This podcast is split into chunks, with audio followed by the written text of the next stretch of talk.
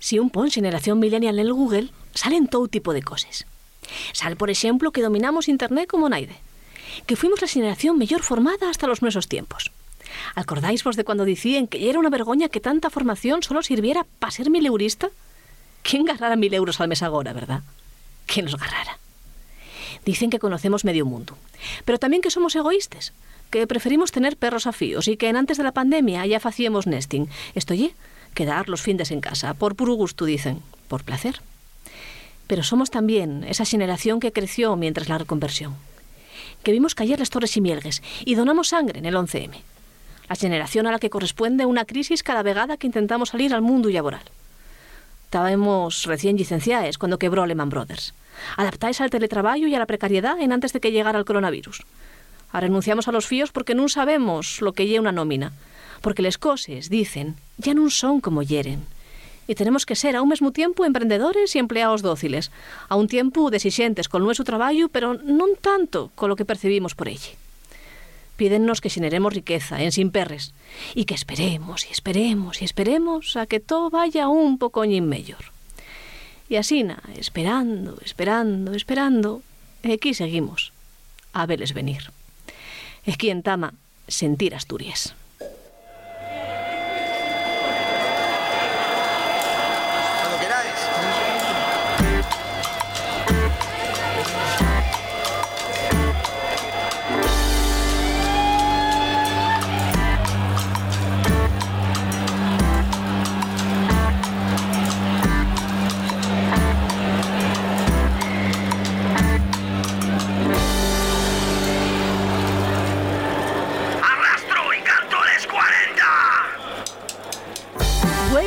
Vamos a contar con todo tipo de colaboraciones. Vamos a estar con Pilar Sánchez Vicente, que nos va a contar la historia de los toros y de las prohibiciones de la fiesta taurina, con Iván Llera con la eh, pantallina y con Víctor Suárez, que nos va a traer, eh, al contrario, la pantallona.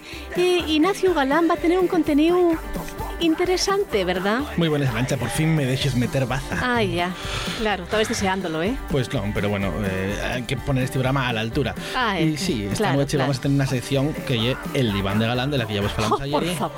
Y donde vamos a tener al grandísimo Rodrigo Cuevas. Rodrigo Cuevas. Rodrigo Cuevas, sí, Pero sí, que me Asturias. Fernández, ¿qué es esto? ¿Cómo, ¿Cómo produces Rodrigo Cuevas para Ignacio Galán y no para mí? Yo lo que surda, yo vengo aquí y a mí páguenme. No, no, y- mm, Contigo no quiso, ahora Vamos, contigo Betty, yo- no quiso. La presentadora soy yo, el y el copresentador. soy mer- copresentadora. Yo soy mercenario. Mira, ¿sabéis lo que os digo? Que, que dame igual, dame igual. Ya, yo también claro. tengo colaboradores guapos y Bueno, guapes. bueno. Y que canten bien Sí, también. Sí, no, no. tan guapos, tan guapos como Rodrigo. Sí, son- complicado, ¿eh? Ya. como Son todos muy buenos y muy buenos porque el programa de Ignacio Galán tiene que haber muy buenos colaboradores, pero bueno, como Y en el de Arancha Margolles también. Si mires lejos y ves que no lo es, si no hay asturiano será un chigre irlandés. Si mires lejos y ves que no lo es, si no hay asturiano será Vamos a pasar a la actualidad porque lo otro ya mejor déxalo. David Fernández, ¿qué noticias tenemos, güey? Bueno, Bueno, espera, espera, espera, espera. La espera, sintonía, te- Arancha, la Ay, escaleta, verdad, la escaleta. Y es que, ay, esta escalopendra. A ver, ¿qué tengo que Escaleta, decir? Escaleta. Noticias.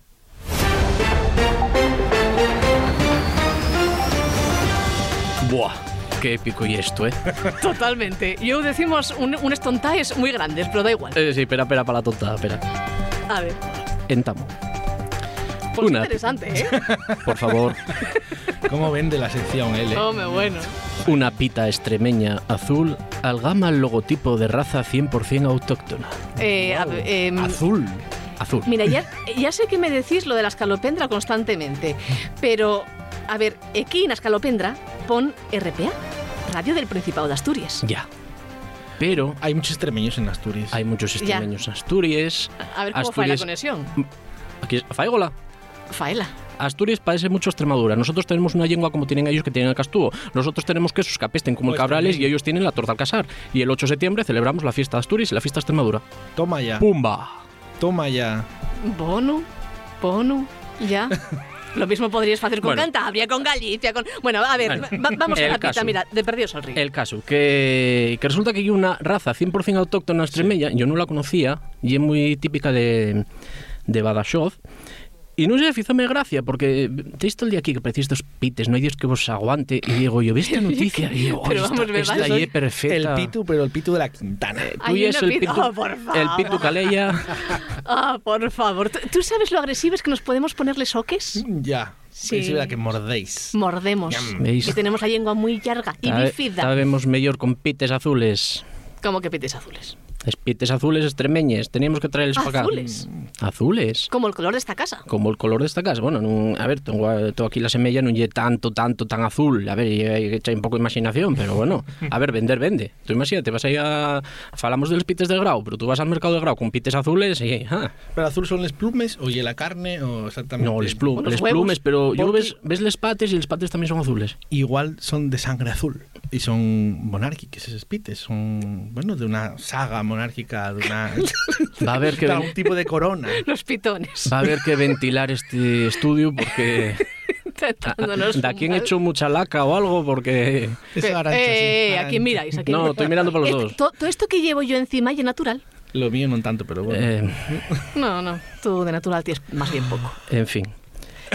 ¿Y les pites Les estos, pites. eh, tan buenos o no? Que era importante, porque al final... A ver, eso no lo probamos todavía. Eh, convidamos, Igual- convidamos igual a, no sé a si la comunidad extremeña de Si Asturias. tenemos un, un- un país raro en el mundo y Asturias que tienen unos pites que tienen el color de lo que se entiende como el arquetipo de vaca, si os dais cuenta, negro, El blanco, tipo de vaca. y al revés, les vaques con el color de los pites, porque la vaca no está en la vaca roja, y igual que la pita que tú pones en la cabeza cuando la gente dibuja una pita, eh, pues y el icono, y así nada, ¿dais cuenta de eso? Siempre me pareció que teníamos cambiados los colores de los Galán. animales principales. Cuando la gente dibuja una pita, dibuja una pita.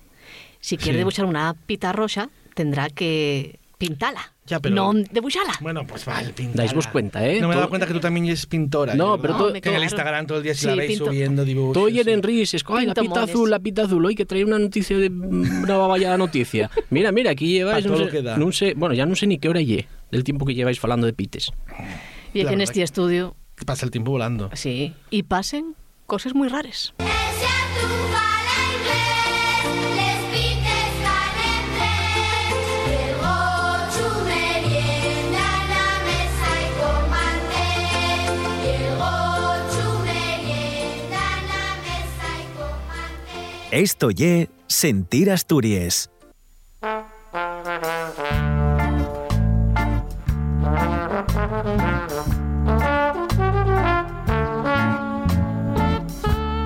Da vezu conocemos nada más una parte de la vida de les figures públiques, pero poco de la su vida personal y de sus vivencias, aquellos que los convirtieron en les figures que conocemos güey.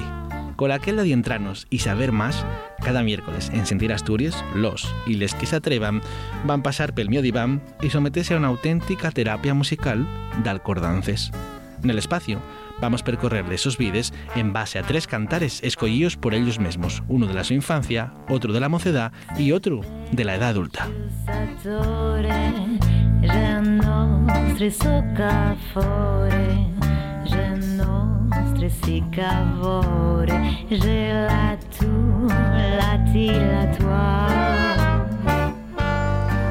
La persona que hemos visitado hoy en el diván de Galán está revolucionando el panorama musical asturiano y estatal, con cada vegada más repercusión. Va pocos meses, fíxose col premio Camareta al mejor cantar y no para de poner en marcha proyectos nuevos, y siempre con éxito. Estrena esta sección con la valentía que siempre es lo caracteriza. Rodrigo Cuevas.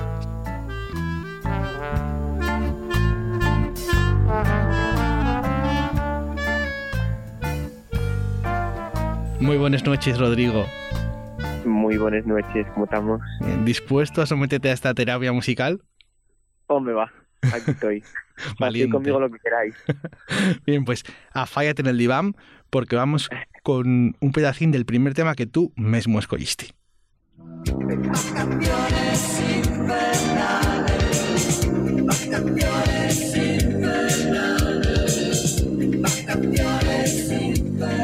Vacaciones infernales de Alaska, ¿verdad? Sí, exactamente. ¿Y por qué está representada tu infancia o es tan representativa como para escogerla entre todos ellos? Bueno, ese, ese- esa canción está mm, nun disco de La Bola de Cristal, nunha cinta que yo tenía por casa, que tenía la mi hermana más bien, y que yo escuchaba muchísimo de guaje, porque, bueno, parecíame mm, muy fantástica la letra, ¿no? Muy, es decir, en el invierno, en, infier- en el infierno en invierno se pasa mejor. A mí parecíame, parecíame lo más, ir de vacaciones al infierno, me parecía como, como, bueno, algo muy exótico, no sé, a mí atraía, atraía, atraía, atraíame mucho. ¿Cómo fue la sé. infancia tuya, Rodrigo? Pues mira, yo estaba, yo vivía en una casina ahí en, en el Caserón, a les afueras de Ubieu, Sí. Eh, eh, una casina pequeñina, y vivía con mi hermana y mi mamá. Y, y ahí estaba yo con, yo mira, lo que hacía, yo, yo era muy pesado, imagináis vos, soy pesado ahora. Yo ya era más que pesado, estaba todo el día escuchando, todo el día viendo Li- Lina Morgan, vídeos de Lina Morgan y tocando el piano y con Goldman puesto Vacaciones Infernales. Armando Pero- espectáculos ya, ¿no? En casa. Sí, con la bata, con la manta al sofá, eh, hacía todo lo que hacía Lina Morgan en los, en los momentos musicales de vedette que, que metía en el medio de los obras de teatro. Pues yo me lo sabía todos los movimientos que hacía ella con la bata de cola, hacía los yo con la manta. Yo acuérdome de ver Hostal Real Manzanares, que Manzanares creo que era con mis abuelos, que era también una serie que hacía ella de cuando éramos pequeños. Sí, Y también tenía No, momentos no- en los que ellos ella también hacía de cuando pues alguna cosa ahí en medio. sí, alguna cosa, algún momento musical, ¿eh? Sí, A mí esa partida de ella no me gustaba tanto, me gustaba mucho más en el teatro, sobre Claro. el teatro. bueno, y era otro mundo completamente distinto. Sí, sí, sí. O sea que y es de, de los que de neno ya tenían clarísima la su vocación. Bueno, no lo tenía muy claro porque nadie me dijo nunca que se podía un dedicar al arte o a la música. Tuve que aprenderlo yo de mayor. Eh, pero sí, yo, si alguien me lo enseñara, mm, yo vamos, escogía, escogía de Shuru mm, ser artista de guaje. Todavía sigue pasando un poco eso, ¿no? Que, que, que no se toma en serio la idea de dedicarse a- como profesión a- al arte. Bueno, yo creo que nadie de ellos dice a los guajes que se pueden dedicar a ello, que hay una profesión más, que no llena más una actividad extraescolar. Yo creo que tengo a la única madre que estaba empeñada en que estudiara el bachillerato artístico. Mira, Pero ya es rarísimo eso, ¿eh? y si caso, No, muy bien. No, Dios no la caso. Pero bueno, al Aquí final un poco también, ¿eh? Al final Dios un poco la paga, aquí también. no. Eso es verdad. bueno, vamos a sentir el segundo tema, el de la mocedad. ¿Cómo se llama este tema? Eh, es Idi Gridi de Mano Negra.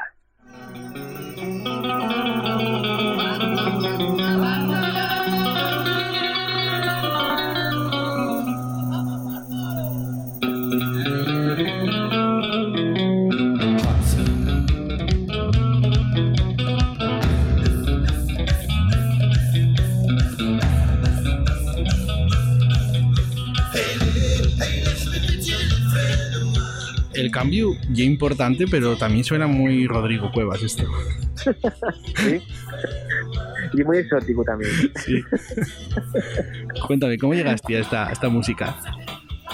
Pues no sé cómo llegué, la verdad. El primer disco de Mano Negra que yo escuché, no sé cuál fue, ni, ni sé cómo llegó a las mis manos, porque en aquella época no era tan fácil como ahora conseguir música. Claro. Y era, bueno, pues no me acuerdo, no me acuerdo cómo llegó la- el primer casete de, de Mano Negra mis manos, pero, pero yo flipé. Y después, en la época de, en la que yo vivía en Barcelona, eh, tuve la suerte de ir a, a varios conciertos Ujú. de que ya no era Mano Negra, ya era Manu Chao solo, que yo ya no fui tan fan de lo que hacía después Manu Chao, gustábame mucho más Mano Negra. Tú siempre de los primeros sí que- tiempos de todos los artistas. Sí, de verdad, ¿eh? Sí, Cuando no son populares todavía. o tan populares. Eh, pues iba a esos conciertos que hacían allí en Barcelona, tocaba mucho allí él. Y claro, yo venía de Ubieu, que bueno, pues los conciertos que venían a Ubieu y eran todo cosas más, más mainstream que en un, en un- bueno, no me hacían flipar tanto. Michael de Jackson de aquella, con, con, con Lorenzo- Jackson con Gabino de Lorenzo. Jackson, sí, con Michael Jackson tenía yo siete años.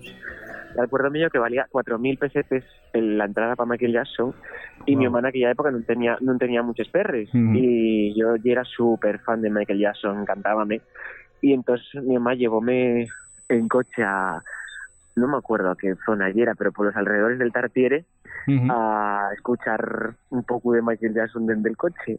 Bueno, anda, sentiste en directo.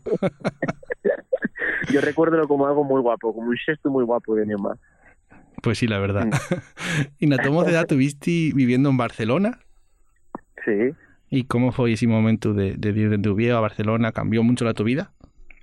Uy, cambió por completo. Claro, yo estaba en Oviedo, que Oviedo mm, ahora ya hay un poco más diversa, ¿no? Pero de aquella época, para mi entender, eh, bueno, no sé si es más diversa ahora que antes, pero de aquella época fue la época de Gabino de Lorenzo, una época bastante gris para la cultura popular, eh, en la que se... Acuérdame que se prohibieronse los conciertos en los, en los bares, ni en les sales, no había conciertos, nada más que los que se programaban eh, oficialmente por el ayuntamiento, pero Ya. acuérdame que surgió una plataforma que se llamaba Oviedo nos suena, y entonces para mí era una ciudad muy gris, muy apagado, muy una ciudad muy que, que no me ofrecía lo que yo necesitaba culturalmente. Y claro, llegué a Barcelona en el año 2005 y aquello para mí fue, bueno, pues descubrir el mundo de repente.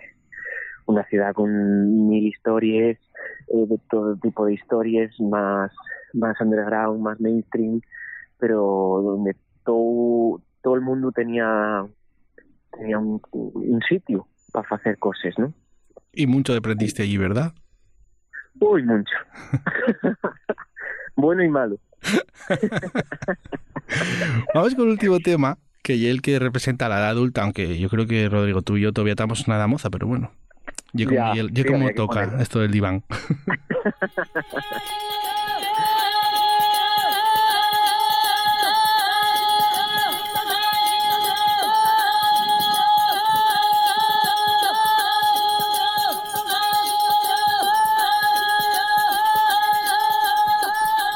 Bueno, Aiche de Mercedes Peón. Sí. Wow. Y un temazo, Sí, la verdad. como dice una amiga mía, y un temazo como la copa de un pene. Supongo que sería el momento más difícil, igual, el de la edad adulta, porque ya conoces mucha música y ya tienes muchas influencias. Ya, pero mira, eh, hasta ahora nun, ningún de les ninguna de las canciones hieren música tradicional o, o ninguna de las canciones llevaban algo de música tradicional.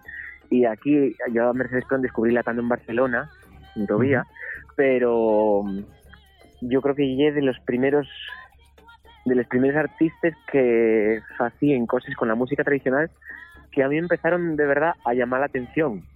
O sea, que, que yo dije, meca, pero esto tan maravilloso, ¿no? Hasta ese momento, bueno, a- en ese momento, en ese tiempo yo fui a un, a un congreso de etnomusicología en, en Palma de Mallorca, invitado, Sí. y, y allí escuché cantar cantos tradicionales de Mallorca y flipé muchísimo. Y por ese tiempo eh, también llegó a los mis oídos Mercedes Peón y entonces ya fue como fue como el clic que me ofreció mm, decir quiero hacer estas cosas, yo quiero dedicarme al folclore. Y tornaste un poco a los orígenes tuyos y a descubrir a lo mejor o redescubrir cosas que, que a lo mejor no llegaras ahí, sí, a lo mejor sí a otras músicas del mundo, ¿no? Probablemente, como nos pasa a muchos. Exactamente. Exactamente, sí. Después justamente marché a vivir a Galicia y tuve la suerte de tener unos vecinos pandereteres que, que tocaban muy bien, cantaban muy bien, bailaban muy bien. Y bueno, Vaya foliches y- que armaríais ahí, tú y los vecinos. Uy, uy. Aquello y era, mamina.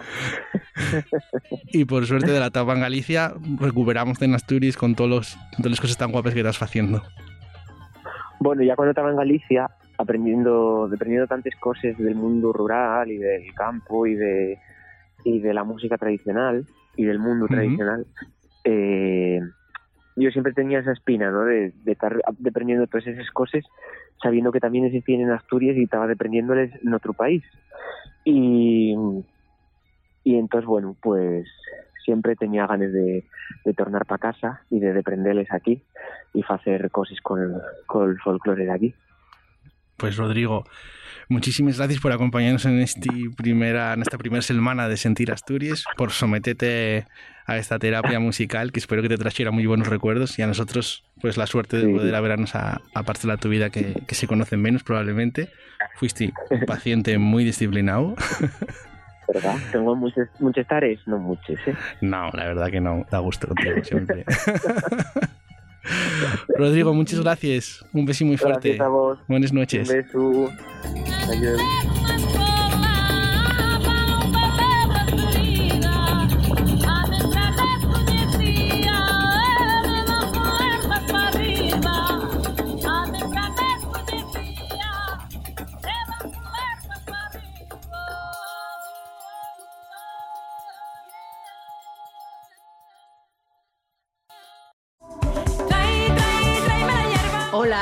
Soy Anabel Santiago y préstame sentir Asturias.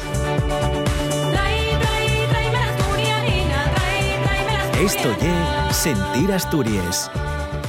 Pilar Sánchez Vicente, historiadora, escritora y sobre todo revolucionadora de esta santa casa. Pero vamos a ver, Pilar, esto de retallos de la historia, ¿qué, qué ye lo que ye? Ay, fía, yo como soy muy vieja, esto de retallos de la historia, y como, como un retorno al pasado, regreso al...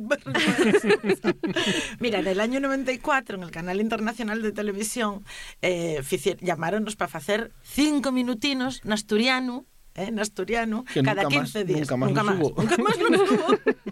Y entonces de aquella empezaba el Asturias.com, que ya el primer portal en internet que hubo en Asturias, que era de David Guardado y de Fernando, de los de Arad, ¿no? Que ya era entonces. Entonces digo, va, hombre, a mí prestaríame publicar estos destinos tan guapos y llamámoslos retallos de Asturias. Y para ellos eso que se llama ahora del valor Sí. añadido fue cuando salieron los ripios cibercallejeros. Entonces tenía yo los dos espacios muy prestosos. Bueno, y eso, cuando... Y ahora estamos recuperando. era- Acordarás era ancha de eso, porque ya más vieja. Yo ya era ¿eh? muy nena, muy nena. Bueno, muy ya nena. será menos. No había nacido, no habías nacido ninguno de los dos. No. No, no, no. Y entonces en esta edición, Pilar, vamos a recuperar, pues eso, retallos de la historia, efemérides, y vamos a hablar un pocoñín de todo lo que ya la historia, pero una historia también acompañada de músiques. Sí, y de entrugues para que las personas que nos estén oyendo pues también que puedan participar y que Claro. puedan decir qué opinen y lo que piensen. Que se vea y- que la historia allí divertida también, ¿no? Ay, fío, sí. Porque estos son retallos de historia. Tostones de historia, no se me llama el No. programa. son retallos. Estos son pincelaines y luego lo guapo, y que la peña diga, coño, y es verdad, o. entonces esto era así, o. y, y luego está ahí, tienen la Wikipedia al lado, que busquen, claro. que naveguen, y que aprendan, y que piensen. La historia bien contada, qué guapa. ya. Entonces, Pilar, ¿qué es lo que pasó tal día como güey, 10 de febrero? Bueno, pues la efemérides que vamos a destacar hoy 10 de febrero y precisamente que Carlos IV, el cazador, también llamado el rey cornudo, luego veremos por Ay, qué, va, va, va, va, va, madre mía. lanza Está poniéndose caliente esto. Uh, caliente. Estaba en Godoy y la mujer, pero sí lo hablaremos luego. Uy, uy, uy. Lanza una real pragmática prohibiendo les corrilles de toros.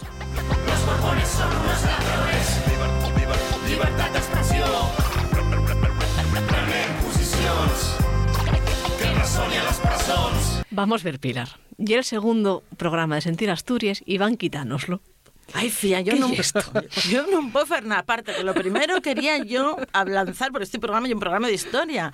Pero la base de la historia es precisamente la libertad. La libertad de expresión, la libertad de información. Y a mí invitasteis, y luego si me queréis echar, ya me echáis. Pero yo a mí dijisteis que tenía libertad. Y la historia repítese, ¿no? Y la historia repítese. Entonces, mm, hablando de los Borbones son unos ladrones y como homenaje a, a los raperos que tenemos, pues, a ver, esto nadie lo va a negar a estas alturas, y los raperos que tenemos, uno en el exilio y otro, y otro una trena, ¿no? Pues vamos a, vamos a ir citando así en los programas algunos según vayan saliendo. Y en este caso, y uno que llegue que nos bien a huevo. Porque llegue Carlos IV, y Carlos IV, llámenlo el cazador, el rey cornudo, pero sobre todo, y un maizón, como no os podéis, no os podéis imaginar. Y este que algún día tendremos que hablar de él y de la mujer, la mujer, si os acordáis, de María Luisa de Palma, la que, la que estaba, se dice, se dice, yo no Sí. estaba allí para verlo, liada con Godoy. Y el caso es que esta Godoy, mujer... por cierto, un paisano bien guapo, con unos patilluques bien curiosos. Pero al que la nobleza no y perdonaba que no fuera noble. Por eso, aunque Efectivamente. lo hicieron grande de España, teniendo todos el Aranda y el Feria Blanca enfadado. Y esta caía, en- tuvo 24 fíos. 24. 24. Sí, pero entonces cayeron y todos los dientes, pero escucha, lo mejor de todo. Sí. Voy a abreviar, ¿eh? Voy a leeros nada más. Voy a leer nada más cuando murió lo que dijo el confesor. Dice él, ninguno de los mis fíos, de los 24, ¿eh? Lle de Carlos IV. Por Ninguno. tanto, la dinastía Borbón es castosa en España. Non é verdad porque ella tamén era borbona, casárense entre primos con 13 años. Entón, eh, Bueno, eh, quedaba todo en Da que de Borbón había. Quedaba todo en casa. Luego ya veremos qué os pasaba. Pero este Carlos IV, que era lo que íbamos hablando, tiene mucha historia que contar. Pero en el Tratado de Fontainebleau, acordaivos que de repente quiso la cese de Gistu con Napoleón. Dijo y Napoleón, oye, vengámonos de los ingleses por esto de Trafalgar. Y entonces, mira, vamos tú y yo, entramos, eh, paso yo así por España y luego vamos y repartímonos Portugal, ¿eh? E non. A ver, ¿quién se iba Y a... no. Salvo Carlos IV, que era un maizón, cualquiera sabía que te entraba Napoleón en España y vamos, ya la volvías a ver. Nunca olada, nunca olada. Mira, mira la que armó. Bueno, pues resulta que el fío, Fernando VII, que eso sí que lle, pa, Este, este de lle, comer pa- aparte, pa dai de comer aparte, andaba en peleas por la corona. Y claro, ¿qué fizo? Carlos IV, los dos, Fernando VII pedía a Napoleón que lo apadrinara, que fuera su padre, que lo adoptara y que lo casara con una parienta suya. Y Carlos IV lo que hizo fue trapichar con la corona y acabar vendiendo la corona Sí. a Napoleón. Así Por 30 directamente. por 30.000 reales. Bueno, oye, 30.000 reales. Bueno, euros y- Pero Bueno, ye que vamos a ver, pero ye que vamos a ver, el tema ye, dais vos cu- 30 millones de reales, ¿eh? 30 Ah, millones. 30 millones. 30 Bueno, millones. sí, no mal, Ya perdón, más. sí, Perdón, suena perdón. más. Pero así todo, dais vos cuenta de lo que era. O sea, por eso no ellos no, dicen, somos ladrones, no, no somos ladrones. No, lo que pasa es que piensan que es suyo. Claro. Que es suyo. Entonces venden la corona, venden el país, venden la madre que lo parió y ahí está. Y claro, dicen que es suyo, pero es que les cosas, les cosas, eh, a mí lo que me duele es que ahora con el campechano por ahí gastándonos todo el dinero por, por Abu Dhabi, salgan luego diciendo, por ejemplo, como decía el otro día la ABC, que ya que los reyes como los papas no tienen que ver con los hombres, sino con Dios. Que, que la, que la monarquía hay un don, estoy leyendo lo literal de la. ABC, ¿eh? un don, una encarnación divina.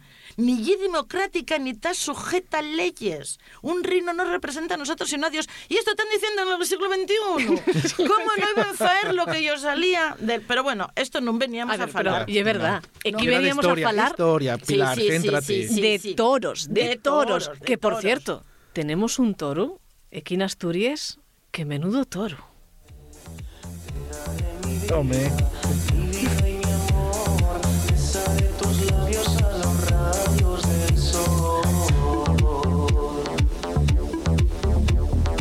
Este rapat suéname. Sí, sí. Este, sí, sí. Está acabante de estar aquí, ¿eh? ¿Vosotros qué sois más? ¿Del toro Abispau, del toro Ferdinando o del toro Barroso? Ay, fía, yo del toro barroso. Ay, yo también. Yo No, también. yo ay. como- Aunque Ferdinando mucho me gustaba. Bueno, con la Florina, qué guapo. Oye, y el avispao, que y el que mató a Paquirri, para los que no lo sepáis, que sepáis que está por ahí vendiéndose la cabeza por 30.000 Ah, euros. ¿eh? estaba 30.000, vivo mira, todavía. mira. La de Paquirri, no, la del toro. O así que como la corona de España, la cabeza de mira. casi, casi. Y que tiene mucha historia también. Así Claro. que fíjate tú. Pues, a ver, ya que hablamos de los toros, pero claro, lo que no hay que olvidar ya que toros aquí en Asturias también hubo, pero no en el sentido que lo decía Casariego. Casariego siempre defendió que éramos los inventores del toreo. A ver, a ver, que Asturias es España y lo demás tierra conquistada y los toros encima inventamos tampoco. Madreña conexión siempre. A ver, que esto no es la Nueva España encontrando un fío del pariente. No. Y es cierto que en el año 815 el rey Alfonso II el Casto convocó unos cortes y allí sí es verdad que había toros. Y también es verdad que Alfonso VII vino en el 1075 a Vieu a ver el Arca Santa y vino con Rodrigo, con el Cid, Rodrigo Díaz de Villar precisamente, y también hubo toros. Pero claro, la constancia de los toros, bueno, y la corrada, la corrada de decisión, llámase la corrada, cualquiera que va allí, ve la placa al lado del, del varón, Sí. que era efectivamente no se hacían corridas de toros. Pero hay que tener en cuenta que tú tenías el gocho en casa. Sí. tenías el gochu en casa. Entonces, mm, los animales, los anim... No, no, en casa. Ah, en casa metido. En casa metido. claro, claro, claro. Cuando todavía... Bueno, si tenías para ponerlo para atrás bien, si no tenías en casa, ibas a dejar el gochu suelto con lo que valía. Y Quiero decirte. Todavía, Claro. todavía hay gente eh, que tiene los gochos en casa. Bueno, lo que hay es ca- cantidad de gochu suelto. De dos partes, ¿eh? Entonces, efectivamente, el, la- que hubiere toros y es lo más normal del mundo porque lo que se utiliza allí en los animales y el como, como que sí, o como lo de la, eh, hacer la, la cucaña y tener un gallo o perseguir La pizca al gochu, ¿no? la También. pija al gochu, cualquier cosa de estas. Entonces, evidentemente, había vaquillos corriendo delante de ellos y tal. De hecho, llegó a haber hasta eh, toreros asturianos. Guau. Eh, Rigores, el asturiano, Praderita, Barbián, estos eran toreros, aunque parezcan nombres de toros, no, Sí. eran Pero toreros. ya más modernos o de aquella época. No, no, de aquel, bueno, estos ya son de principios del, del siglo XIX y del XX, estos ya son actuales. Bueno, de aquella del siglo XIII, no. Tú date cuenta que todo esto, lo que teníamos, eh, Carlos IV, que era lo que vamos, prohibió las corridas de toro, pero yo que las corridas de toros ibanse prohibiendo toda la vida, por una razón. Porque los curas, la, la Iglesia Católica, no quería, eh, quería que hubiera corridas de toros ni que participaran los curas en ellas, por una cuestión fundamentalmente de competencia. Porque andabas a ir con una misa y una corrida de toros, iba todo el mundo para la corrida de toros, y lo había a la vez. Y es verdad, claro, claro, verdad. entonces, claro, y ellos Pues no y sé, ¿eh? ellos, aparte, que fíjate cómo serán, los, la, la iglesia está permanentemente en contra de esto. Llegan a decir, a tachar al torero de persona indigna y deshonrosa. Y Pío V, en 1567, promulgó una bula donde condenaba y excomulgaba a todos los príncipes cristianos que celebraban corridas de toros. Y Felipe II, dijo él, que era muy dicho, pues no hay ningún problema, toreamos vaques. Esto, esto, esto es lo que se Bueno. llama. Porque claro, no iban a quitar lo que parecía él, lo que parecía el que tal. Godoy, que hablábamos antes de él, Godoy estaba muy en contra porque sabía él bien lo que era esto. Decía él, aportar los míos enemigos a la plenitud del poder cuando lo quitaron a él, restablecieron estos espectáculos sangrientos. No se dio pan a naide, pero diéronse toros. Les desdichas plebes creyéronse bien pagáis. Eso oye, el pan y el circo y eso decía Godoy. Ay, cómo me gusta este hombre. Pero había un ilustrado, había un ilustrado, esto va a gustarte más, esto sé yo Arancha que esto que viene ahora a gustarte más. Había un ilustrado español que era Vargas Ponce, que también estaba muy en contra de esto porque consideraban bárbaro y tal, que decía el- que les corríes de toros deseaban una mocedad boborola que tenían falta de educación, tenían tanta falta de educación como de yuces y experiencias. Estaban esmolecíos, mm, encarecieron, no tenían uso de la facultad de pensar.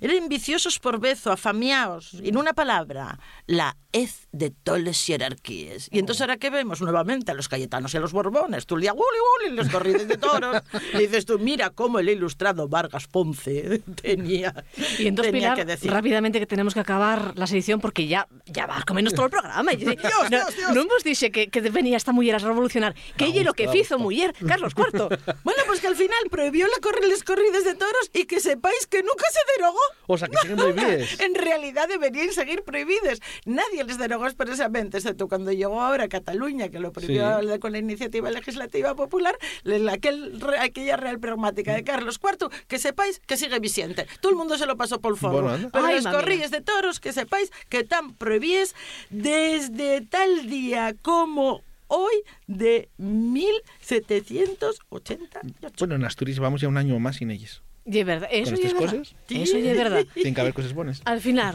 a- al final, Galán, Pilar, revolucionanos el programa y revolucionarnos el país. Pues sí, pero yo estoy con ganas de más efemérides, ¿eh? Pues para la Más semana que de viene. Hoy la semana que viene traigo la gorda. ¡Ay, ay, ay, ay! ¡Qué Esperamos. peligro!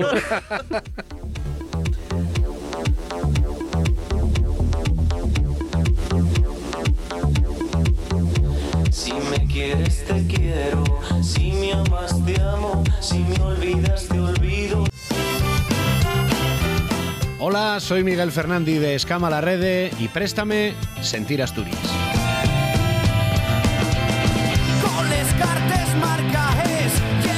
Esto ye Sentir Asturias. Y después de la revolución que nos trajo Pilar Sánchez Vicente, nada mejor para relajarnos que ver un pocoñín la tele, ¿verdad, Ignacio Galán? Pues sí, y qué mejor que con uno que antiguamente en Twitter llamase teleadicto y qué. Antiguamente, que ya no. Iván Yera, ¿qué tal? Buenas noches. Muy buenas noches, bien, encantado de estar aquí. Eso Bien antiguamente, ¿eh? va mucho tiempo ya. Ya no, ya no. Aquello ya no nos acordamos ya. Y eres muy mozo, tal vez muy confuso. Sigo siendo mozu, ¿eh? Ah, cuidado, cuidado. ¿Y sigue siendo teleadicto? Eh, sí, sigo siendo teleadicto, pero ya mm, maduramos un poquillín, creo yo. un pocoñín. Ahora veo menos la tele, eh, digamos, eh, lineal, ¿no? Que se llama esto, vamos. Ve- Veo menos la tele en la tele, pero sigo viendo la tele. Efectivamente, porque esta edición, que llamase La Pantallina, precisamente va de programas de tele. De qué podemos ver en la tele y, y- y, bueno, que que es lo que está de moda ahora. Y lo que tú nos traes, güey, y una cosa que va a sonar muy antigua, muy antigua. Eh, sí, eh, inclusive eh, hay algunos que igual ni, ni conocen de lo que estamos hablando. Oye, nació Galán de. No, porque soy muy mozo. Arancha sí. Lunes noche. Vamos a idea. jugar. Señoras y señores, aquí comienza el precio justo. El gran Joaquín Prat. Pues sí, y ya que en estos tiempos está muy de moda recuperar eh, formatos que ya funcionaron en el pasado. Y, y el caso del precio justo, porque Mediaset anunció hay unos días que bueno, va a preparar una nueva versión del precio justo, esta vez eh, con Carlos Sobera al frente. No va a cambiar la mecánica porque va a seguir siendo el concurso de siempre, y es decir... De lo eh, mismo, de ponle en tu sí. y tú tienes que concursantes que, tienen que aproximarse en sin pasarse al precio de distintos productos que puede ser de cualquier tipo, desde un corta uñas a un coche, un viaje a cualquier sitio. Ahora eh, y complicado esto, igual viajes ya no tienen, pero Güey, y- es más complicado jugar al precio justo que, que va a 30 años, ¿eh? Porque va a 30 Mm. años, bueno, un, un producto eh, normalmente siempre... Tenía un precio asemillado. Tenía un ¿no? precio Pero ahora asemillado, pero ahora- en internet. claro. Aquí y allá. Claro. Ahora- en, en- en casa. Claro, cerca, sí. ¿eh? hay que mirar de- a ver de si hay producto de comercio, comercio de barrio comercio local o no. Bueno, lo cierto es que esta, esta nueva temporada que va a hacer eh, Mediaset y es la cuarta etapa del precio justo en España. Ah. Porque en Tamoamitise, como bien decías tú, Arancha, en 1988 eh, duró bien, hasta... bien ¿Viste, ella, viste? ella Duró hasta 1993 y estaba presentado por Joaquín Prat, conocidísimo por A Jugar. A jugar. Muy mítico, para eso tú mayor que yo. Yo tengo para eso, ¿eh? Sí, sí, Soy yo, muy, yo acuerdo. Yo muy tengo- poderoso. Pero lo bueno, más importante, ¿no? Será los martes y los miércoles de once y media a doce y media, ¿no? Porque si pues no, no se sabe todavía. No se sabe. Eso y todavía un no nos misterio. traigas programas ¿qué? que compitan con Y es verdad. En horario. Y es No. verdad. No, no, no. Se- de- Y la segura- única norma, la única norma que te Lo más probable es que Mediaset utilice este programa para ocupar el espacio que deseó Pasapalabra, que como Ah. sabéis, bueno, lleva tuvo que de- desear de emitirse por sentencia judicial en, en Telecinco y ahora está triunfando en Antena 3 como nunca porque lle un auténtico pelotazo, tiene unas audiencias eh, perbones y está disparando al, antena- al informativo de Antena 3 de, de la noche y al hormiguero, que lle por lo que... Encaixaba mejor con el público de Antena 3, quizá, ¿ves? ¿O qué? Bueno, puede ser. Lo que pasa es que lleva un programa que tiene un público muy fiel eh, y, Y por lo tanto, otro. Claro. funciona, funciona como un, vamos, y sobre, sobremanera cuando los concursantes duren mucho, porque la gente va agarrando va agarrando ellos cariño, ¿no? De alguna manera, y entonces presta ellos y entonces están picados a ver si lleven el bote o no. ¿no? Entonces, ¿Y sabes quién va a presentar el, el precio justo? Porque claro, en sin Joaquín No, Prat va a ser difícil. ¿eh? Arancha, no vas a ser tú, ya te lo anuncio. No, vaya. Y de Carlos Sobera, como era un, un- Ay, Carlos Sobera. Ah, claro, Claro. Bueno. muy conocido de Telecinco, ahora está así un poco más desocupado, porque Sí. bueno, tiene first dates, pero más nada. sí. Y entonces van a colocarlo ahí en el, en el, precio, en el precio justo. Eh, como curiosidad, quiero contaros del precio justo que tuvo, como vos dije, eh, esta va a ser la cuarta etapa, y a más de la primera, con Joaquín Prats, tuvo 3-2. Eh, la más recién fue entre 2006 y 2007 en Antena 3 con Juan y Medio, que Ah. fue un fracaso. No os acordáis porque, porque no. fue un fracaso, ¿no? Pero bueno, la, por ejemplo, la versión de que emitió Televisión Española a finales de los 90 y primeros de los 2000, que es la que yo recuerdo, por ejemplo, que la presentaba Carlos Lozano y después eh, Guillermo Romero, esa sí que fue muy exitosa. Y además, eh, voy a, a ver si sois... eh, capaces a imaginaros qué es lo que pasó con esa edición, porque funcionaba muy bien, tenía muy buenas audiencias y llegaba inclusive al 30% de audiencia Sí. en las últimas temporadas. Y de sópitu, la audiencia cayó y el programa cancelóse. Y no sé si sabéis, eh, si sois a qué pasó a finales, a, a primeros de los 2000 para que este programa dejara de tener éxito entre la audiencia. El OCS, sé. sé, los Miegues. No. No. Tiene que ver- hermano. tiene que ver con una cosa más eh, cotidiana. Y ya que en el año 2002 entró en circulación el euro. Ah. Por lo tanto, pasó una cosa muy curiosa, claro, que los concursantes y, y la propia audiencia tenían que adi- adi- eh, adivinar preci- eh, precios de productos en euros, cuando también empezamos a pensar en pesetes. Vamos, mi madre sigue Claro. pensando en pesetes Ah, en bueno. 2021, pues como para ponerla a adivinar ¿no? los precios de, de- en Claro. euros de aquella con el redondeo. Yo que casi todo- no conocí los pesetes, entonces claro, Arancha sí que tuvo los maravedís. pero Claro, yo- claro, sí, sí. Más quisieres, más quisieres tú. Y- Pero ¿por qué no siguieron haciéndolo en pesetes también? Claro, y divertido igual. Y, y- igual que el sorteo del gordo, ¿eh? Que, que yo, yo sigo sintiéndolo en pesetes. Que lo Bueno, de yo los que y, un bluff. Sí, y televisión española. Claro. Yo creo que ya nos avezamos todos al euro, ¿no? Pero claro, lo que pasó en aquella época, pues claro, fue un cambio muy grande y en ese momento, pues el precio justo Televisión desapareció. No podía seguir en pesetes con todas las campañas que estaban haciendo del euro, pues no quedaba bien. Sí, con aquello de, de- ¿cómo se llama? Los García, ¿no? ¿No os acordáis del euro? Sí. Es ya nuestra moneda. Y esos, Iván, esos- quédenos- Esos calculadores, ¿que dónde están? Yo tenía Ese- una y no sé esos dónde que está. llenan Tengo que azules, ¿eh? Sí, sí, sí, Que tú sí. metías la cantidad en pesetes, ¿sabes? Bueno, yo de mi abuela, pero no me acuerdo. Terrible, terrible. Iván, quédanos un minutín. ¿Tienes de qué más que recomendarnos na tele? Sí, Que pues quería haceros, bueno, no lle precisamente en la tele, pero bueno, quería Bueno. haceros una recomendación seriéfila eh, que lle los Bridgerton. que Ay, lle- mamina. Acabada ya. llega Estuvimos tarde. hablando ayer y aquí en Sentir Asturias y bueno, bueno, cayó Roma, ¿eh? Cayó Pues, Roma. pues llegué, a ver, estrenóse el día de Navidad y desde entonces eh, está en el top de lo más visto de Netflix y además eh, a unes hores eh, seguían el, en el número uno. ¿no? Eh, para los que no la vieran todavía, pues eh, decimos que lle una serie que cuenta les relaciones adolescentes de la alta sociedad en el Londres de mediados del siglo del siglo XIX. Bueno, de aquella manera. ¿eh? Sí, un Londres un poco Ye- extraño. Históricamente, bueno, un sí, poco no un bien, claro, La reina y Prieta, una cosa, hay una serie de... Evidentemente que no- esto no tiene rigor histórico ninguno, pero bueno, y una serie muy entretenida que es un poco como física o química, pero con matrimonios concertados y corsés. Ay, Un y culebrón. con paisanos muy, muy guapos. Hay gente muy curiosa. Muy Y un sí, culebrón, muy ¿eh? un Muy culebrón. curiosos. Y un culebrón. Sí, bueno, pero- A mí recuerda a Mujeres Desesperadas, una cosa así, porque hay una voz en off. Y Bueno. Parece Bueno. más al Gossip Girl que porque tiene la cosa esa de un narrador, ¿no? Un personaje que, digamos que fa ahí una Sí. publicación que cuenta los secretos de, No, yo- de yo estos no la vi, personajes. yo vi, tengo que Yo veo- Entonces tengo que verla también. Yo veo de alguna diferencia más y llámase el vizconde. ¿Qué iba a hacer? Iván Llera, muchas gracias. Gracias a vosotros. Ahí va, Iván. Hola, soy Miguel Fernández de Escama la Rede y préstame Sentir Asturias.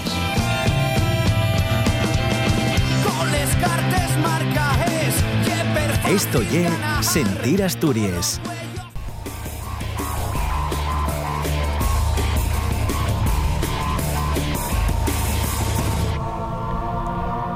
¿Y quién tama la pantallona por vez primera en Sentir Asturias con la compañía de Víctor Suárez, todo un experto en cine? Víctor, buenas noches. Buenas noches. Una cocina, yo antes de entamar con, con la gracia y simpatía, buen rollismo... ¿Tuviste? Ya, ya va que sé. la- Sí, Pero bueno, la, la verdad que sí. Estos colaboradores con tantas Ay, exigencias. madre mía.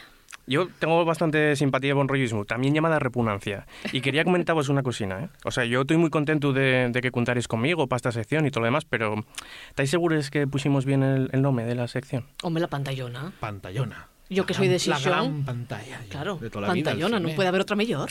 Hombre, no sé, yo... Y, que eso de la pantallona ya hay un poco antiguo, ¿no os parece? Ya, eso es verdad. ¿eh? Los Dubieu, todo lo quieren hacer pequeñito. Es verdad, No sé qué, no sé, el escalerón, el molinón, lo de siempre. A ver, sobremanera en tiempo de COVID, la xente non fai outro que verles películas en dispositivos moi distintos a, a la tradicional pantalla de cine.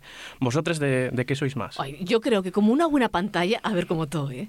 Como todo, una pantalla grande. El tamaño importa, Víctor. Sí, Yo en sí. casa tengo un pantallón que ye brutal. Sí, ¿eh? Claro, sí, sí, sí. Bueno, y eso de ver la peli en, en la cama tirado, eso yo creo que también lleva una ventaja, Claro, ¿no? pero yo tengo la puesta delante de la cama. entonces Bueno, igual me eso- ya, Claro. pero de esto que te vas a, vas a pigazar un poco, tienes ahí la, la película en el móvil, ¿no os parece? Pero no Bueno. suena igual. No. Esos Bueno. efectos especiales, esos... Y es verdad, eso, ese Da argumento igual. cómpralo. Y es Ah. verdad, hay películas que hay que ver en pantalla grande porque las características de la película danlo, ¿no? Pero bueno, este discutinio que estamos teniendo ahora, pues también lo tienen las grandes figuras de la industria cinematográfica en Hollywood. A cuenta de que la Warner asocióse ahora con, con HBO Max y va a usar una plataforma de estos de, de vídeo ba- bajo demanda, ¿no? Y bueno, esta oferta eh, va a salir adelante con una serie de producciones, con todas las producciones que iba a sacar adelante Warner Bros. en 2021. Eh, lo que quieren hacer, pues bueno, yo competir un poco con el otro, otro tipo de plataformas ya conocidas como Netflix y que están apostando pues por, por, por películas que nada más se estrenen en esas plataformas. Lo que haría Warner Bros. pues fue y es lo que están llamando una estrena híbrida, ¿no? Y estre- estrenarlo en par en, el, en la pantalla y, y en nuestras casas. Esa es la idea del CEO de, de Warner Media. ¿Cuál es el problema? Pues que decidieron eh, hacerlo sin avisar a nadie con una película que lleve Wonder Woman 1984 y por les que tanto la protagonista Gal Gadot como la directora recibieron 10 millones de euros. Madre mía, ¿Y 10 eso por qué? millones. 10 millones. Porque sí. 10 millones de euros pues en compensación por eh, las ganancias que iban a tener ellos por la venta de entradas que ya no van a ser tan grandes como iban a no, ser claro. en antes. Claro, ¿cuál es el problema? Que solo lo recibieron ellos. El resto de producciones de ese año, de este 2021, eh, pues no están recibiendo esa cantidad económica y bueno, pues hay un debate bastante intenso en Hollywood con esta cuestión. Directores tan relevantes como Christopher Nolan, director de, de que la tenemos en asturiano doblada, o, o Tenet, pues bueno, ya un gran defensor ya desde de, viejo de la pantalla grande, incluso del formato extra grande del, IMA- del IMAX, ¿no? Él viene grabando todas esas películas en este formato, en IMAX. Bueno, pues yo creo que eso depende también de las comodidades del cine, ¿no? Si el cine es guapo, curioso y no te cobren 200 euros por un paquete de palomitas. Eso pues ya es bueno, importante. El precio, bien. el precio del, del cine, Viti, que, que, que en algún momento tenemos que hablar también aquí de él. Eh, ye- Claro, hay tela muchas, que cortar, ¿eh? muchas veces el precio y pues el mayor pilancu que hay para que la gente vaya al cine y amuésase mucho en la fiesta del cine, ¿no? Una fiesta del cine cuando el cine cuesta 3 euros, llénense les sales. En este caso, pues lo que defiende Nolan y que, claro, eh, van a cerrar muchas sales y va a despedirse a un montón de gente. A mí este argumento ya me suena un poco raro porque esto de millonarios defendiendo un poco a, a- a los Claro, trabajadores. Es verdad, porque, porque ¿cuánto tiene el banco Nolan? Hombre, Nolan vive muy bien y vive muy bien además gracias a la Warner, que eh, Nolan es una persona que tiene muchos, muchos requisitos a la hora de rodar y no todos los eh, distribuidores o, o productores están eh, dispuestos a pagarlo. Y estaba muy- viviendo muy bien con, con Warner hasta ahora. No sé cómo va a influir esta reticencia de la, a esta apuesta de, de la Warner en el futuro de él como director. Claro, Otros, eso, eso, eso igual tiene más que ver Claro. con el tema de, de la conciencia social. Claro, y bueno, esto, pues, como os digo, llévase a el resto de películas, ¿no? Eh, Dune, dirigida por Denis Villeneuve, pues bueno, esta es una película que a mí eh, me presta especialmente, gustame el, el libro de, de ciencia ficción y, mm, y bueno, está lleno de las películas que hay que ver en pantalla grande sí o sí por los efectos especiales, ¿no? Eh, claro, eso puede hacer que la segunda parte que estaba pensada, pues igual no llega a las pantallas por, por cuestión presupuestaria. O ponerla pero más cutre, con efectos También, peores, ¿verdad? ¿no? Que también es una con- opción, ¿no? Con los típicos muñecos de las pelis de la ciencia ficción de, de los 50. Igual pasamos a tener cine como este que hay africano, que ves que hacen efectos especiales súper cutres, cortando ahí como pueden o tal, pues igual llega ese momento. Bueno, esperemos que no llegue a eso por, por- bien, de, por bien de, la, de la película. Bueno, pues entonces eh, el futuro que, que espera a, a esta plataforma, HBO Max, ya es bastante incierto, la verdad. Eh, no sabemos... eh, cómo, con cuántas eh, películas va a llegar a Europa, ni cuándo va a llegar, en principio a, media- a mediados de años. Y bueno, eh, lo que achaca la gente a esta plataforma es que tiene muy, pocos, muy poco contenido. Quizás por eso eh, ese apueste por sacar todas las películas ahora del catálogo de 2021 directamente en esa Y plataforma. una cosa, Víctor, ¿sería parte de la oferta de HBO o habría que pagar por cada película? Eso yo lo que tampoco sabemos, claro. En, Claro. en Estados Unidos tienen distintas plataformas, HBO Now, HBO Go, HBO Max ahora, y entonces nosotros en Europa no tenemos tanta oferta y no sabemos cómo nos va a llegar, si va a desaparecer HBO, si vamos a tener que pagar dos plataformas distintas, con lo cual, bueno, hay un poco matu en este sentido y yo una apuesta bastante arriesgado el que están haciendo y que, bueno, va a llevar ellos a competir con otras plataformas tan potentes como Netflix, que tienen casi 200 millones de usuarios y que no sabemos si van a poder llegar a competir con ello. Oye, Víctor, pero yo lo que quería, eh, aparte de charlar de cine y tal, a ver, y el miércoles, por la noche. Una va entamando a pensar en el fin de semana. Y en el fin de semana queremos ver pelis. Recomiéndame una, moderna y otra clásica, que para eso yo soy muy vieja. Mm, esto suena a mí también. ¡Ay, qué guapo!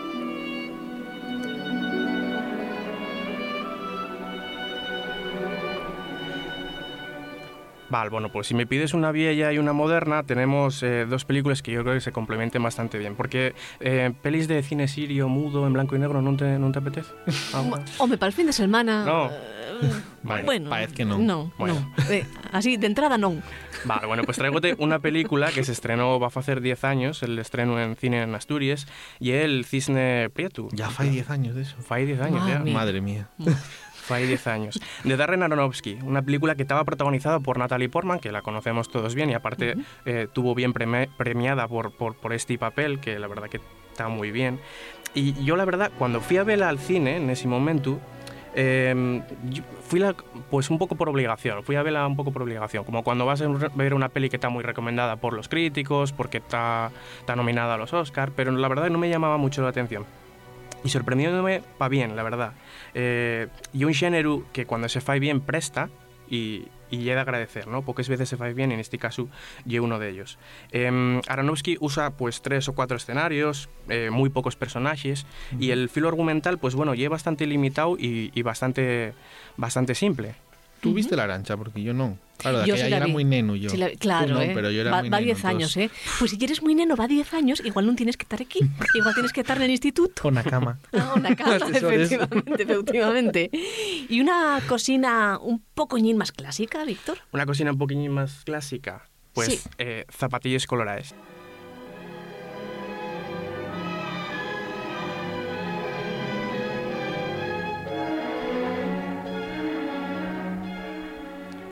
Yo no soy mucho de ballet, pero bueno, estas dos películas traten sobre, sobre el ballet, ¿no?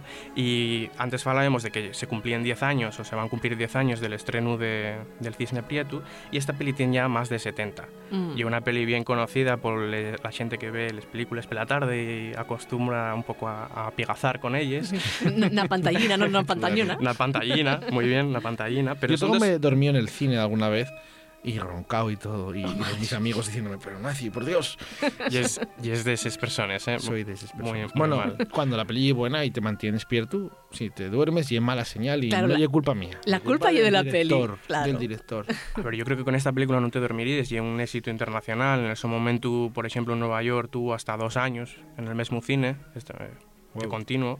La verdad que es bastante, un récord bastante interesante. Y en Japón, que es un mercado bastante difícil normalmente para las películas occidentales, porque somos obviamente culturas muy distintas, pues fue bastante, bastante relevante. Y lo que ya es chocante y que en la propia Inglaterra no tuvo nada de éxito esta película. Qué curioso. ¿Y de qué va?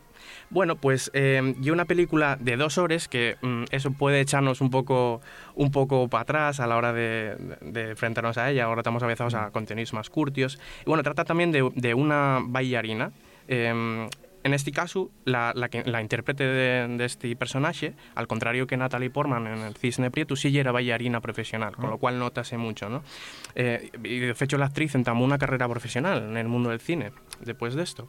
El caso ye que está inspirada en un cuento de, de Christian Andersen, Ujú. esta, esta película. Yo el cuento no lo leí y bueno, lo que lle- lle una mezcla entre el espectáculo y el drama que nos ofrecían estas películas míticas de, de, de la posguerra, con una bailarina que em, el papel que está interpretando en el ballet está llevándose poco a poco a la vida suya personal, con lo cual, bueno, y un entremez bastante, bastante guapo. Eh, tiene un, un final un poco, Pero, un poco bueno, bueno, triste. calla, calla, calla, Ah, pero calla. no queréis que vos cuente el final. no vas a hacer Estripar spoiler, ¿no? películas No aquí, cuento, nada de no cuento al final. Shamas, bueno. en Shamas. Vale, vale. Muchas gracias, Viti. Hasta la semana que viene. Hasta la semana que viene.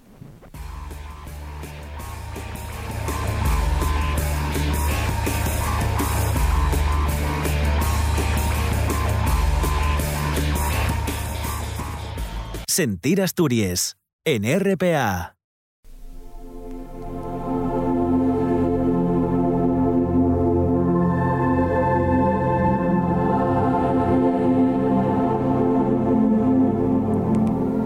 ¿Hay de aquí que te atormente, que te perturbe, que te inquiete? En Sentir Asturias resolvemos todos tus duldes únicamente con un audio de WhatsApp al teléfono 621-279-215. Cortesía de Nordés Móvil, equivale a publicidad, ¿eh, Galán? Sí. Sí, A mí si hay 621. algo que me... Que me... ¿Que me qué? Que, que te inquiete, Sí, tú. que te atormente. ¡Oh! Tú con esta música y ese rollo bruxa de televisión. Qué sí, previsible. sí, y Madure. es. Sí, sí. Qué previsible. Y es 621-279-215. Y resolvemos les tus duldes. Fernández, ¿tenemos audios o, o nada? De nada. Sí, sí, sí. Ay, sí. Tenemos Ay, dos ay, ¿qué audios. escribieron? ¡Bien! ¡Ay, qué bien, qué bien! Ay, la primera semana ya tenemos Siéntenos. fans, seguidores. Tenemos Gracias. dos audios a cada cual peor. Luis, por favor, proceda usted col consultorio. Hola, buenas noites, soy Carlos de Bichablino. Yo tengo una duda que me escome. Cuando voy al Mercadona veo les yates y hay de fabada y de alubias a la riojana. La única diferencia es que les yates de fabada tienen morciella, porque el resto ya exactamente igual. Sal del mismo sitio.